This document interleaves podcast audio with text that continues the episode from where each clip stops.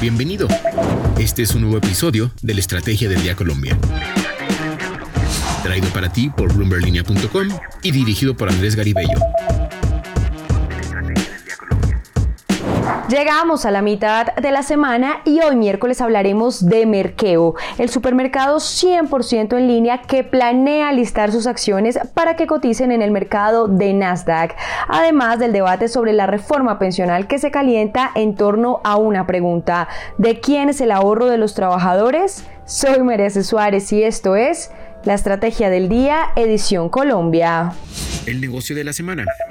Siempre se creyó que Rappi, aplicación de domicilios colombiana, sería la primera en salir a la bolsa. Sin embargo, Merkeo Holdings se le adelantó y sorpresivamente este martes se conoció que ante la Security and Exchange Commission de los Estados Unidos, Merkeo, un supermercado 100% en línea, inició los trámites para lanzar una oferta de acciones que le permita enlistarse en el mercado Nasdaq de Nueva York. Pues bien, de concretarse exitosamente la salida a bolsa, será la primera delivery latinoamericana que entrará al mercado de capitales estadounidense, a pesar de que siempre se ha especulado con el posible paso de Rappi a ese mercado. Pues hasta el momento la compañía no ha manifestado cuánto buscará levantar en su salida a la bolsa ni el precio al que suscribirán los títulos en el mercado estadounidense. La decisión de salir a bolsa se da en medio de un invierno de capital de riesgo.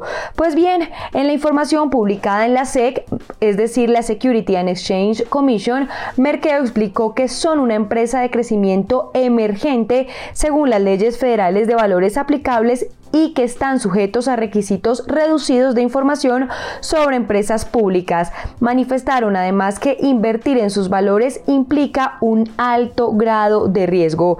La información reportada a la SEC detalla que en la actualidad los principales accionistas de Merkeo son entidades afiliadas a Portland Private Equity que controlan el 33,21% de la compañía. Actualmente el CEO de Merkeo es Felipe Osa, la vicepresidenta de estrategia es Laura Oyuela, Jonathan Sánchez trabaja como vicepresidente de tecnología, Juan Pablo Trujillo está en la vicepresidencia de datos, Jairo Medina es vicepresidente financiero, mientras que Saúl Brasil es vicepresidente de operaciones y Andrés Escobar es el country manager en Colombia. Para conocer más información sobre esta importante noticia, visite ahora mismo bloomberlinia.com.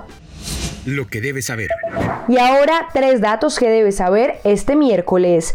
El primero, el Ministerio de Hacienda informó que tras la aprobación del Consejo Nacional de Política Fiscal CONFIS, el país amplió el cupo a 800 mil millones de pesos para que se hagan obras por impuestos el año que viene.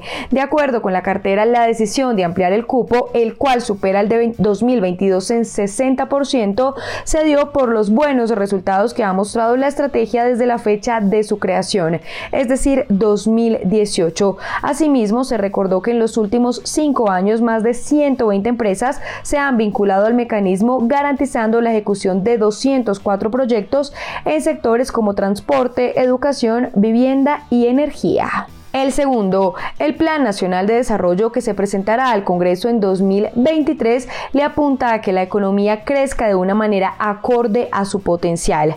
Es decir, para que el país logre un crecimiento económico acorde con un potencial de entre el 3% y el 4%, compatible con mayores niveles de empleo formal, menor pobreza e inflación para 2026, la productividad tendría que crecer entre 0,6 y 1%.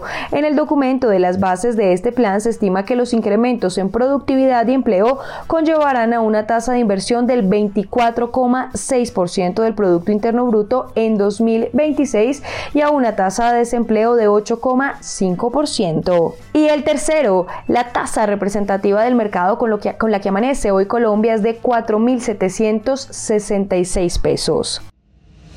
Descifrando.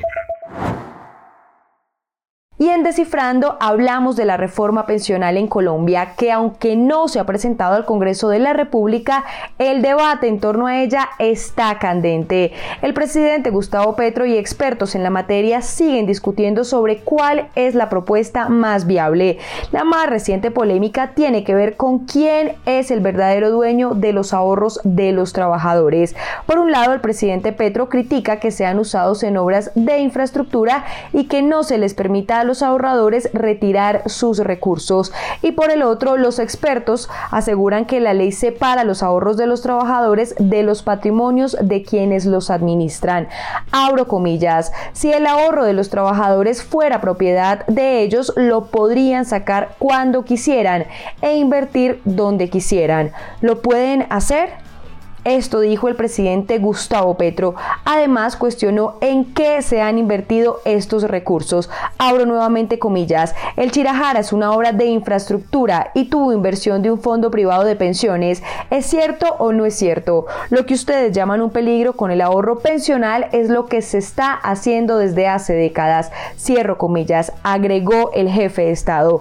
Pues ante estas críticas, el ex viceministro de Hacienda Andrés Pardo y hoy jefe de estrategia América Latina para XP Investments, le refutó y sostuvo que era una barbaridad lo que estaba diciendo.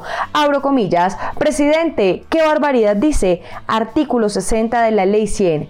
El conjunto de las cuentas individuales de ahorro pensional constituye un patrimonio autónomo, propiedad de los afiliados, denominado Fondo de Pensiones, el cual es independiente del patrimonio de la entidad administradora, sostuvo el ex viceministro. Incluso entregó otros ejemplos para demostrarle a Petro que su teoría de la propiedad de los ahorros pensionales estaba errada.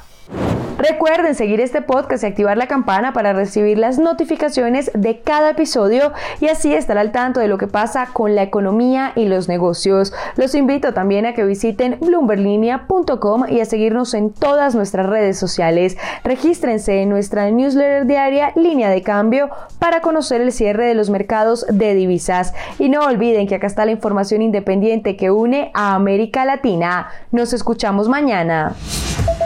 Esta fue la Estrategia del Día Colombia. Dirigido por Andrés Garibello, producido por Arturo Luna y Daniel Hernández. Que tengas buen día.